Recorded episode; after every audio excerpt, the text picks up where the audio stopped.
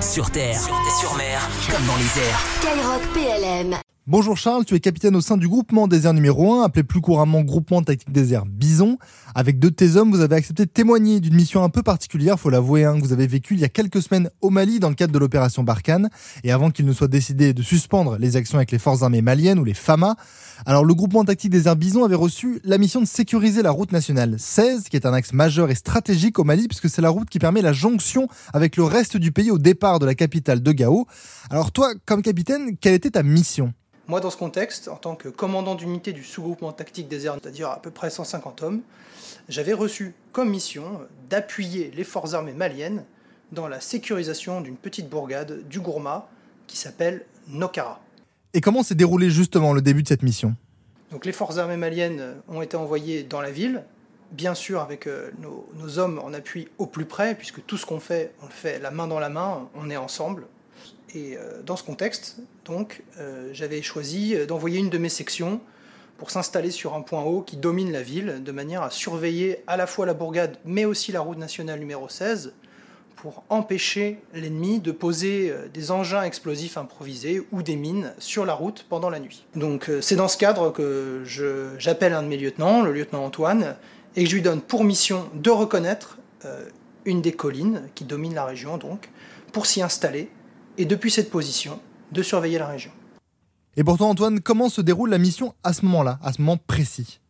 Donc nous partons pour cette reconnaissance, et en contournant le, mouvement de terrain qui s'appelle Zoulani, le chef de groupe qui est en tête de la colonne m'annonce avoir repéré un objet qui brille juste à côté d'une moto qui est dissimulée sous des branches.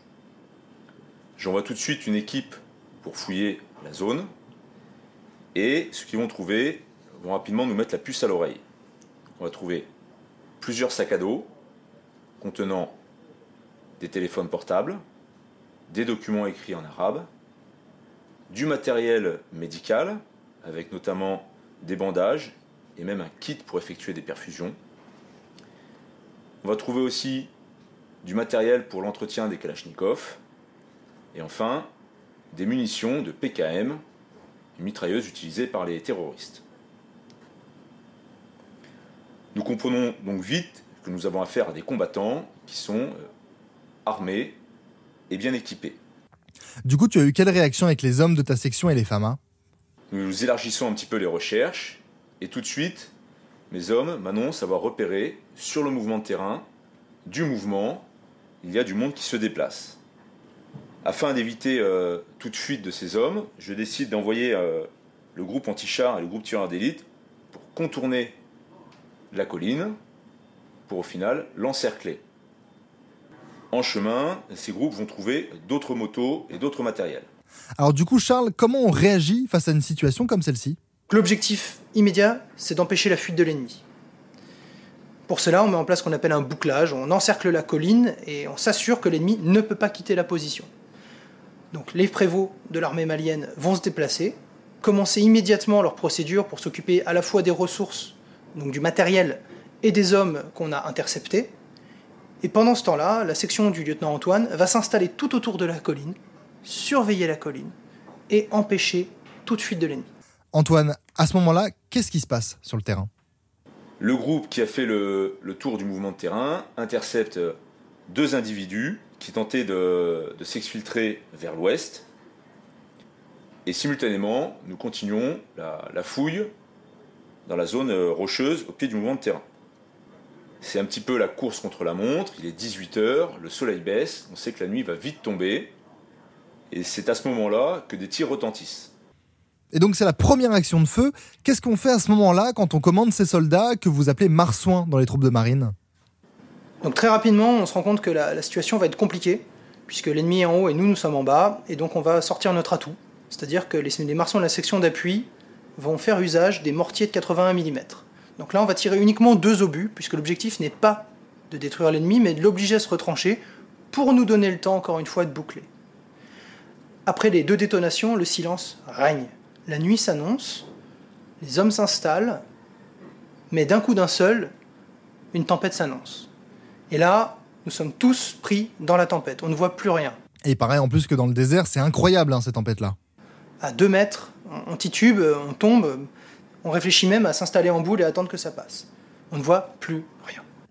J'imagine que c'est une situation compliquée pour un chef qui a ses 150 marsouins engagés. À ce moment-là, la question qui se pose, c'est est-ce qu'on continue? Parce qu'une tempête, ça veut dire que s'il y a un blessé, les hélicoptères ne viendront pas le chercher. C'est impossible. Et c'est un des facteurs majeurs de la mission. Si on ne peut pas garantir la survie des hommes, on interrompt. Et du coup, quelle a été la solution? Euh, Grâce à une liaison avec euh, les, grands chefs, on a réussi à savoir que euh, la priorité au vu de l'évolution de la situation de météo qui allait s'améliorer, était de maintenir la mission. Donc, on décide d'attendre la fin de la tempête, mais de garder les hommes sur place pour empêcher l'ennemi de fuir. Donc, ils s'installent et ils mettent en place le bouclage pour la nuit. Et toi, Antoine, vous faites quoi? Comment on évalue la situation à ce moment-là?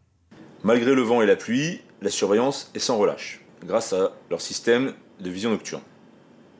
Vers 3 heures du matin, le temps se fige. Mes hommes me rendent compte que neuf ombres tentent de s'exfiltrer d'une caverne en descendant la montagne. Après une longue observation, nous décidons d'envoyer deux obus éclairants pour leur signifier qu'ils sont observés et qu'ils ne pourront pas s'enfuir. Immédiatement, ils remontent sur la colline, ils se cachent, et de nouveau, le temps s'arrête. Et qu'est-ce qui s'est passé après la nuit? Le lendemain matin, les marsouins sont encore en place. La tempête est finalement passée assez vite, et la nuit a été longue grâce, aux, grâce aux moyens optiques, ils ont pu voir, et donc malgré la tempête, on a empêché l'ennemi de fuir, donc on sait qu'ils sont encore là. Euh, je donne les ordres à mes sections, notamment à une des sections des forces armées maliennes, avec, euh, appuyé par une de mes sections françaises, pour relancer l'action et s'emparer de la colline. Vous estimez à combien l'effectif de ce groupe armé euh, terroriste ou ce GAT Et l'objectif, c'est quoi à ce moment-là? À ce moment-là, au vu de la situation, on estime qu'il y a une dizaine d'hommes. Un peu plus, un peu moins, c'est difficile à dire, retranchés sur la colline dans des positions qu'on estime fortifiées. Là, il faut choisir par où on va passer, tout simplement, parce que la colline est abrupte et qu'il y a des flancs qui sont tout simplement pas abordables. Donc je demande au lieutenant qui est sur place et qui me dit qu'il faut aborder par le flanc nord. Donc soit, on fait le tour et on s'installe. Dans tous les cas, la finalité, l'objectif, c'est de monter, c'est de grimper et d'entrer au contact avec l'ennemi, de rentrer dans ses positions. Et là, ça se passe comme prévu?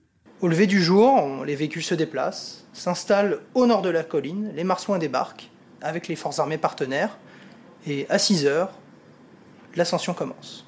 la section qui va partir compte dans ses rangs le, sergent-chef Baudouin, qui est l'adjoint de la section, qui a donc euh, la mission à la fois d'appuyer euh, son chef, mais surtout de le remplacer si les choses tournent mal. Alors Baudouin, raconte-nous comment ça se passe à ce moment-là.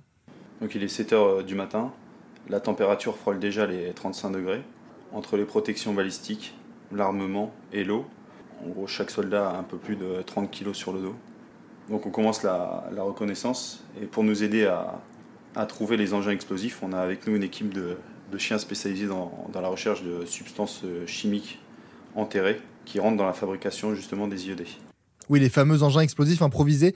Et du coup, vous découvrez quoi? Au bout, de, au bout de 100 mètres de dénivelé, les forces armées maliennes repèrent trois adultes avec de l'armement qui se rendent euh, sans combattre. Plusieurs soldats, dont, des Français, du coup, vont rester avec eux pour sécuriser les lieux, et le reste de la troupe continue l'ascension. Tout au long de l'ascension, donc les soldats vont découvrir euh, des postes d'observation. Donc ces postes d'observation permettent euh, d'observer jusqu'à 20 km sur la nationale 16, donc ce qui permet aussi de renseigner sur les convois, et, grâce à ça, ils peuvent déclencher des IED à distance.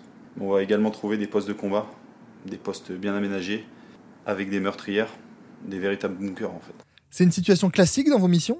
Ce qu'il faut comprendre, c'est que la plupart du temps, on, a face, on fait face à un ennemi qui est fuyant. Parce qu'il sait qu'il n'a pas l'avantage tactique, il sait qu'il n'a pas l'avantage matériel, qu'il combat avec des méthodes euh, asymétriques, c'est-à-dire ce qu'on appellerait de la guérilla. Donc il attend le moment où on est vulnérable et il frappe à ce moment-là. Mais cette fois, on l'a surpris. On lui a imposé notre rythme, on l'a bousculé, et on a choisi le moment où on a pris le contact. C'est nous qui avons décidé de où et quand euh, la rencontre aurait lieu. Mais du coup, ça doit être hyper stressant. Alors bien sûr, ça reste très dangereux, hein, parce qu'on on affronte un ennemi qui nous attend sur une position euh, fortifiée et qui sait par où on va venir, parce qu'en fait, il n'y a pas plusieurs chemins possibles. Mais en utilisant du matériel, comme les hélicoptères qui nous survolaient, ou de la doctrine, c'est-à-dire qu'on sait que nos hommes sont bien entraînés et qu'ils ont l'avantage, on s'est permis de porter l'assaut sur leur position. Et cet assaut, vous le réalisez comment? Pour ça, on l'a fait tout simplement en deux phases. Hein. Tout d'abord, euh, on a mis en place des appuis, c'est-à-dire à la fois des véhicules, les, nos blindés qui étaient en bas, mais aussi des hélicoptères qui dominaient, qui nous permettaient de renseigner sur la position et, si nécessaire, de prendre à partie l'ennemi. Et on a envoyé l'infanterie monter lentement mais sûrement pour chasser l'ennemi de ses positions. L'arrivée des hélicoptères, elle change tout, parce que ça permet de rassurer à la fois les, les marsouins, mais aussi les forces armées partenaires. Et surtout, ça fait régner la, la terreur dans le cœur de l'ennemi. Là où il pensait avoir ses chances, il sait très bien qu'avec un hélicoptère Tigre, les cartes sont rebattues. rapidement, on peut relancer l'action et s'emparer des positions de l'ennemi. Et toi, Charles, tu vis ça comment à ce moment-là? Donc il a été décidé de ne pas engager le, le combat, car l'ennemi euh, s'est replié systématiquement. Donc on arrive euh, sur le haut de la colline, les euh, forces FAMA sont devant nous, et on va réaliser un, cordon pour commencer la, fouille. Donc on, s'étale sur 100 mètres et on va commencer à, fouiller le haut du mouvement de terrain. Au-dessus de nous, il y a un hélicoptère qui surveille également la zone et qui euh, confirme un premier contact. Et ce dernier reçoit l'ordre du coup d'effectuer un tir de sommation sur une zone dégagée à proximité de la grotte pour euh, inciter les, les GAT à se rendre et à sortir, euh, bah, sortir sans, en obtempérant. Une fois que les, euh, les forces maliennes sont entrées dans la grotte, ils ont fait sortir les personnes, donc c'était des adultes. Et nous, après ça, en fait, on continue les investigations. Donc, euh, avec, euh, avec mon groupe, on a continué à, chercher, à checker, à, checker la grotte. Et c'est qu'on s'est rendu compte qu'il y avait des enfants dedans. Ils ont tous la même djellaba, ils ont les mêmes chaussures, c'est leur tenue. Et en fait, ils reconnaissent leur grade par rapport à des coutures qu'ils auraient sur le pantalon. Qu'est-ce qu'on se dit à ce moment-là? Donc c'est là où on se pose les questions. Après, l'enfant va nous euh, confirmer euh, ce qu'on soupçonnait. On se demande si, on est sur un, camp d'entraînement et est-ce qu'en fait on est euh, face à nous, est-ce qu'on a des combattants ou des bergers. Une fois qu'on a effectué les, vérifications de sécurité, on s'aperçoit vite en fait que les, enfants étaient, sur le mouvement de terrain depuis 2-3 jours, sans eau ni nourriture. On s'en est rendu compte parce qu'on en a vu un. Dès qu'on l'a sorti de la grotte, en fait, il s'est jeté sur une flaque et il s'est mis à boire à même la flaque. Donc on les a mis à part. On a cherché dans nos sacs euh, ce qu'on pouvait leur donner à manger et à boire. Et c'est vrai qu'en fait, euh, à ce moment-là, il y en a un qui a commencé à se confier, à nous parler. En fait, nous, on s'attendait à trouver des adultes. Ce, qui, ce qui frappe, en fait, c'est de, de tomber sur des enfants, de voir leur âge, mais en plus de voir que les, euh, que les enfants étaient euh, limite affamés. On n'est pas prêt à ça, en fait. Quand on arrive en haut, nous, déjà, on s'attend à tomber sur des adultes. Et après, on a l'impression que ça, sur, ça surenchérit tout le temps, en fait. Des enfants, ils n'ont pas mangé, ils n'ont pas à boire. Après, en plus, on va apprendre qu'ils étaient là pour euh, nous attaquer dès le lendemain. Quand vous voyez un enfant qui vous dit ben, demain, on devait vous tuer, c'est quand même assez particulier. Oui, en effet, c'est un gros choc. Et comment on réagit face à ça?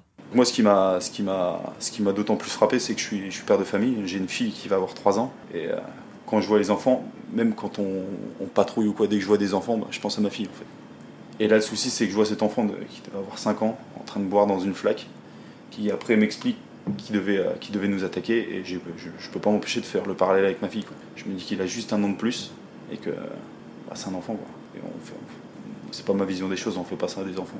Et vous nouez une relation avec ces enfants? Donc après oui, on a eu, euh, on a eu euh, plus d'empathie pour eux. Donc c'est pour ça qu'on on s'est mis à les nourrir, à, les- à- à leur faire boire. On les a installés un peu plus confortablement que les autres. Parce que les autres étaient, c'était à plat ventre. Quoi. Donc on les a assis. Et c'est là du coup quand ils ont vu qu'il y avait un lien qui se créait, ils se sont mis à nous parler.